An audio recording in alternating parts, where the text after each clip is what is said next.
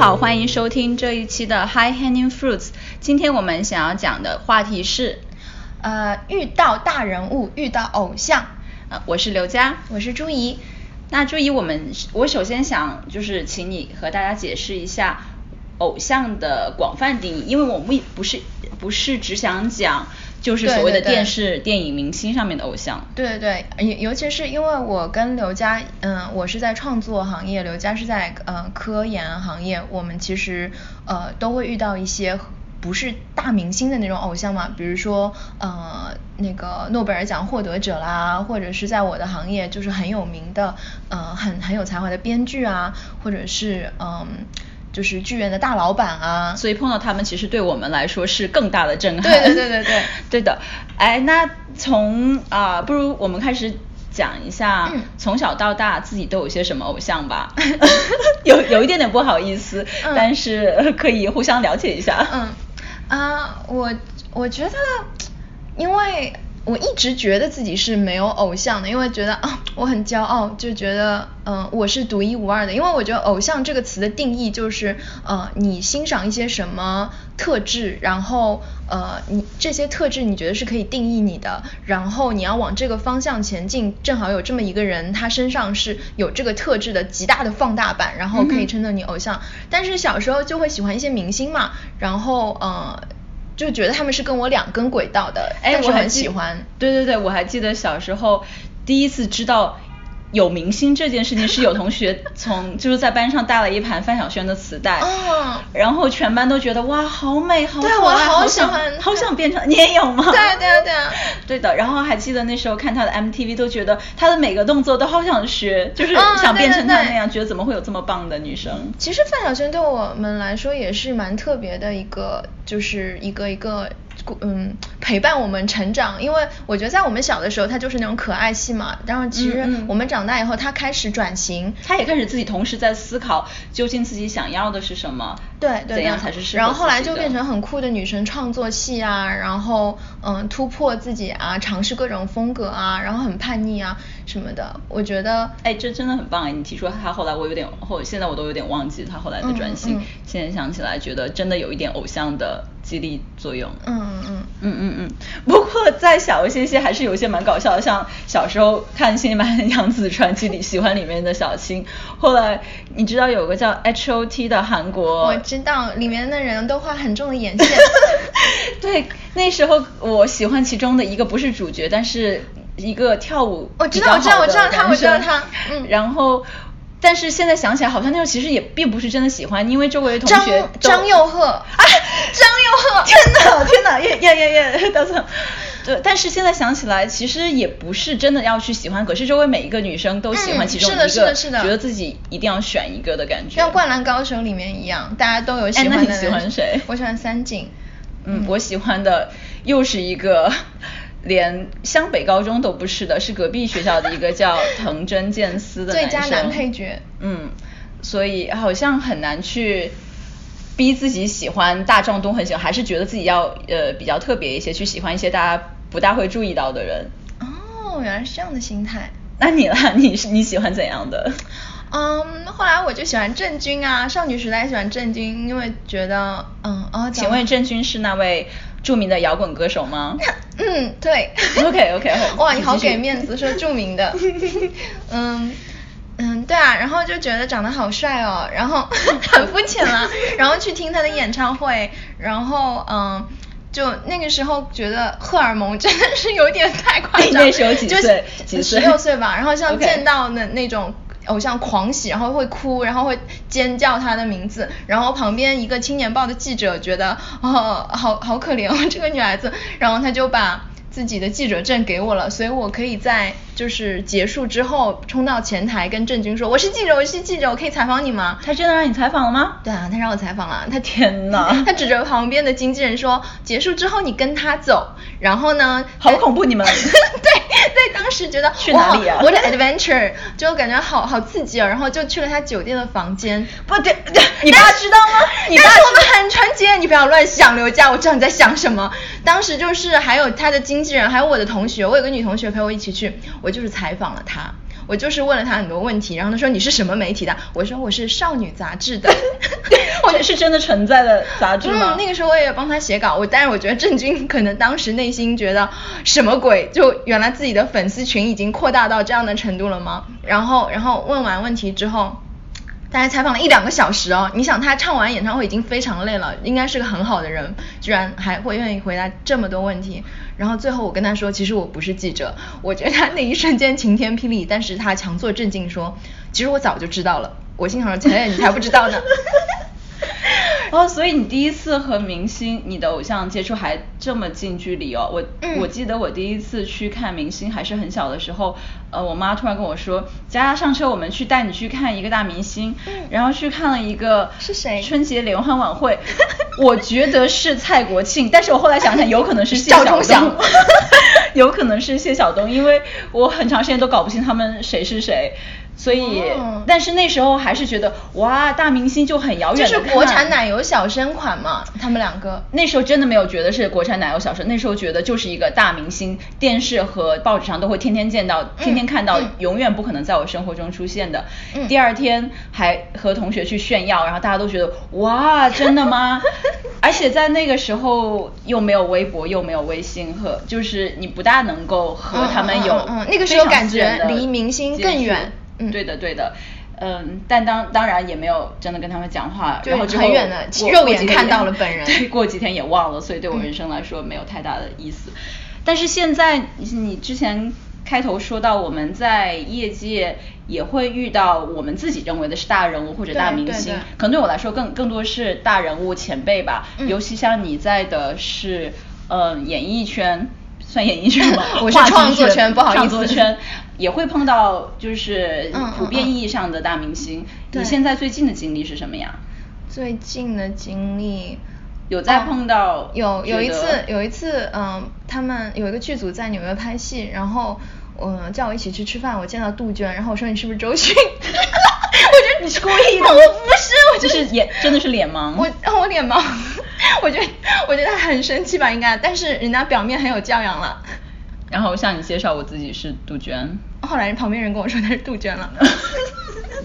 这个这个还是 不可原谅，对的。嗯，就是会见到呃。很觉得非常非常厉害，拿过普利策、拿过 Tony 的那些所以现在我们的现在我们的评判标准已经变了，已经不是一个漂亮的男生或者就是好酷的小女生我们就喜欢他。对，现在已经是觉得在能力上是自己想成为的那个样子，就对对对对对，觉得很棒。对，然后我碰到他们，我觉得这个都很有点尴尬。因为有一些是他们已经在业界很红了，但是我是从国内来的嘛，其实有一些大名人我还是不太知道，然后就有一种猪八戒吃人参果的感觉，就是戏里会请来这些人跟我们交流，或者是我进了很好的剧院的 fellowship 出这些人出现，然后但我都不知道该怎么跟他们交流。所以现在回想起来，你会觉得没有好好把握那时候见面的时机吗？对对对对对对，嗯嗯嗯。然后如果你你现在回去见。你几年前遇到的一些大人物，你觉得你自己会有怎样的改变吗？呃，我觉得会知道稍微更知道一点该怎么跟他们说话，因为我觉得当时我见到他们的时候就觉得我好渺小哦，然后我对你们来说应该就是一个初出茅庐一个小朋友，你们也没有什么好跟我说，从我这里你们也没有觉得有什么可以吸收到什么营养，然后就很紧张，然后就把很多注意力放在。我怎么样能讲出让我显得很特别的话来，让他们 impress 到记住我？但殊不知，其实他们一眼一眼可以看出来。而且我觉得这个我也想到，我觉得，但是我怎样说出特别的话，对他们来说都是一眼看穿我是那么就是没有经验什么的，然后就更不知道该怎么说。嗯嗯嗯。那现在会说了吗？现在我觉得会，嗯，想更多的是，嗯，我想。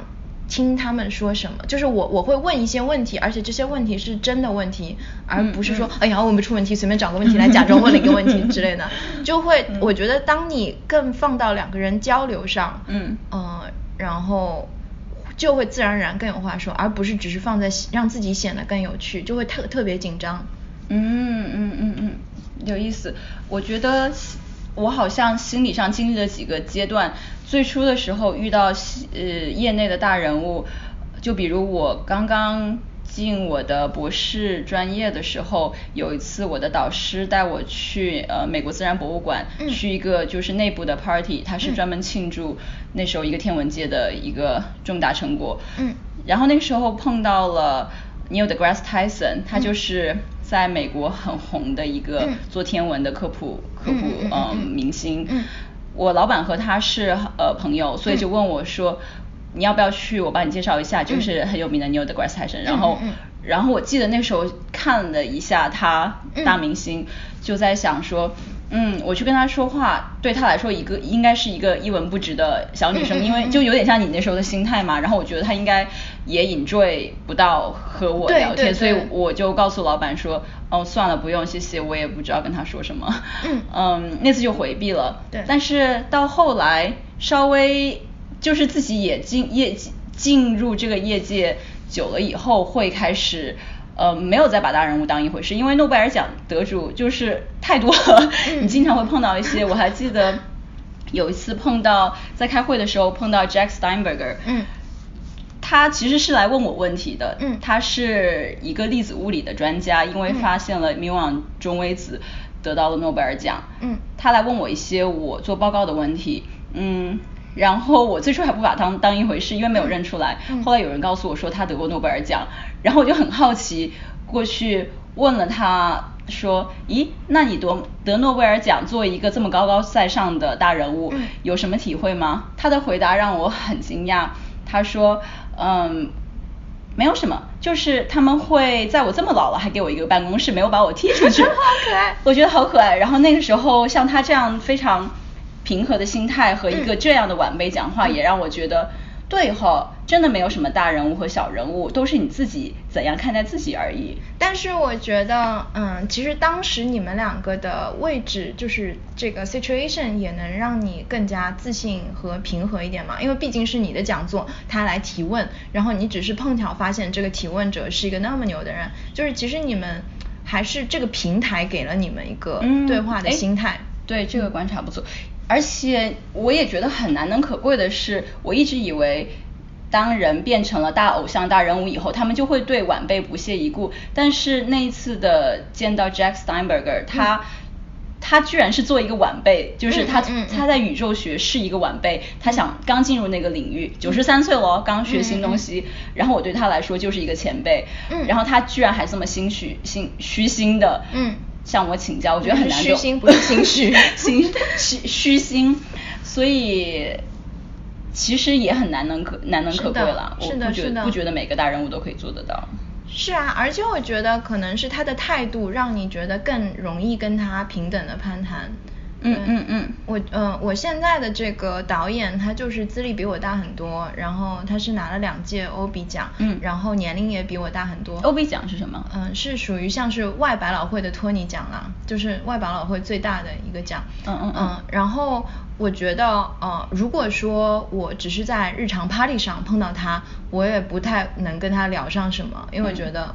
因为，因为经常我们行业 party 也会有很好心的人像你导师一样说啊，这个来介绍一下，然后我也不知道接下来能怎么样。因为我觉得，呃，见面认识了，握个手啊，要个签名，合个影，说一句我好喜欢你啊，或者哪怕推到极端，说你看到特别有才华的人，有一些会变成 groupie，就想要睡一睡，就是这种形式的占有，对我来说都没有意义。呃，我所希望的。还是可以跟这个人交流，那种深度的交流，也就是合作。我希望可以跟你在一个平台上，然后我有可以给你的东西，你也有可以给我的东西。嗯，我最喜欢的林美 Well Miranda，我对她的 最终幻想，也就是我们可以一起合作做一个戏。然后再说回来，我这次遇到的导演 Ken，这次你们却是合作伙伴的关系，合作伙伴的关系。然后我们见面之后呢，他就开始跟我谈，因为他我们第一次见的时候只是剧院撮合。我们他也不知道我们是不是真的愿意跟对方合作，所以有一点点像互相面试，而且是我面试他的那个感觉，因为剧院已经确定要做我这个戏，现在只是请导演，然后他就会聊很多对我这个剧本的看法，而且他不是说告诉我说啊我就是这么这么阐释，他就会说啊真的是好复杂哦，他说我想要这样，后来又发现这样是不是？我说对不对啊？然后你能不能多告诉我一点？就很谦虚嘛，很有趣，很很可爱。然后后来我们。合作之后呢，有一天就闲聊的时候，我就问了他很俗的问题，我说那是什么感觉呢？就像我问诺贝尔奖得主的那个问题。那你们有没有一个好像是奥比得奖的 club，觉得哇，现在你你你是我们同一级别的人了，有没有互相之间有这种？然后他就很很坦诚的跟我讲了一些，就是得为什么会得这个奖，得奖之后的。就是人际关系啊，或者是给他事业的帮助啊，什么就蛮好笑的，然后觉得，诶，就可以聊得很自然，哎，那很有趣。我现在在想，其实作为他们的角度来看我们这些晚辈，那心态是心情是怎样？会觉得哦好烦啊，又一个来崇拜我的人，或者说，其实他们也会根本就没时间关注我们，他们自己可能还有他们自己的偶像，他们想要想他他们想要看齐呢。对对对，嗯，所以。很好奇，我觉得他们，嗯，可能还是看到我们像见到一个嗯新朋友，因为你遇到任何人，不管是不是你行业的，嗯嗯，就做朋友的基础都要觉得对方。身上有什么东西是你欣赏的吗？嗯嗯，就是嗯，如果来了一个新人，他身上没有任何让你欣赏的地方，只是对你很恭恭敬敬，或者觉得哦，因为你是前辈就要给他一些帮助或者建议，我觉得那样很难。哎，所以其实大人物可能也分两类，一类是拿到了很大的成就，然后就用这个成就来。给自己定义，嗯，然后每天就活在自己过去的光辉中。但是有另外一一一类大人物，他们可能真的就是非常的嗯上进好学，嗯，只是碰巧拿了个奖，碰巧拿了一个奖，所以他们对晚辈，他们也是有能力看到，虽然是晚辈，并没有身上那他们自己身上那种光辉，但是仍然可以看到他们身上很多优点，并且愿意向晚辈学习的人。像这样的人，我觉得比较好。好聊，好愿意去和他们讲话。对对对，嗯嗯嗯，嗯，因为我很怕，就是自己在一个比较高的位置上，然后看到晚辈就觉得很讨厌，觉得好像是西嗯后浪推前浪，然后你不要就会被 intimidate 到。嗯，我是的确嗯有碰到过这样的嗯编剧界的前辈。嗯嗯嗯，因为嗯就会你是你觉你是说哪一种？就是我觉得他被我 intimidate 到了，你用中文讲一下 intimidate 到，就是被我感觉到了威胁啊，OK，而且我当时觉得我怎么可能威胁到你？但是这种不安全感，嗯，尤其是像你们业界就是长江后浪推前浪，很快很快的翻新，我觉得其实是来自于他内心的不安全感哎，对，那说明他其实被自己的成就定义，就是过分的被自己成就定义了。嗯，我觉得其实也是很自然的啦，就是在创作中，你永远是会有不安全感的嘛，因为我们的行业不是说你曾经创作了什么，然后你就是在这个级别上了，唯一能定义你的就是你下一次新的创作还能够写出牛逼的东西，就是这种起伏的不安全感是一直在的吗？哎，那有没有一种？灵丹妙药说，你明明知道这个起伏是会经常有的，但是还是可以让自己保持一个平和的心态。无论自己是渺小的那个，还是自己是伟大的那一个，都可以嗯。focus 在创作上面，而不是自己有多牛逼或者多不牛逼上面吗？我不知道，我觉得这是性格的，真的是性格吗？嗯，我是觉得你是不是可以。把你的重点放在工作上面。对，嗯，我觉得就是这个东西，就是嗯，重点放在工作上讲。我是在想说，呃，在你很有安全感和在你嗯没有安全感的时候，你对待周围人的态度，你对待小辈的态度，我觉得是这个是看性格的。嗯嗯，I see。那现在到了呃，已经长大这么多以后，你会觉得？现在有不同的偶像了吗？跟小时候比起来，就现在肯定已经不是觉得郑钧好帅啊，好想见到你或者这样。现在喜欢美国美兰达，就是写 Hamilton 的和演 Hamilton 的那个人。为什么呀？因为我觉得，首先他很有才华嘛，就是听他的那个嗯音乐剧，就觉得怎么那么有才华，就是每每秒钟都会觉得哇，这个新的点，你刚才已经那么有才华，你新的点更有才华，居然，然后就会。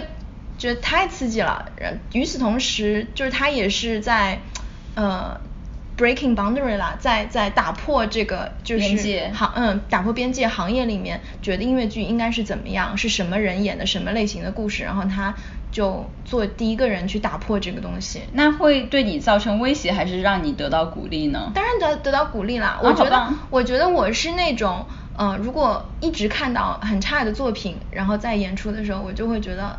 就是很很抑郁，然后如果看到一个很好的作品，我会觉得啊太激励我了，让我想起来我为什么要做这个行业。OK OK，我可以我可以有这种感受。呃，我在想，我刚刚也在想。说我现在的偶像是什么是谁？我想那是爱因斯坦吗？可是真的想，如果他坐我边上，我可能也不是非常的 care 他是那么伟大，而是可能会告诉他我现在的 科研难题在哪里，问他有没有好 想我觉得你们会成为朋友。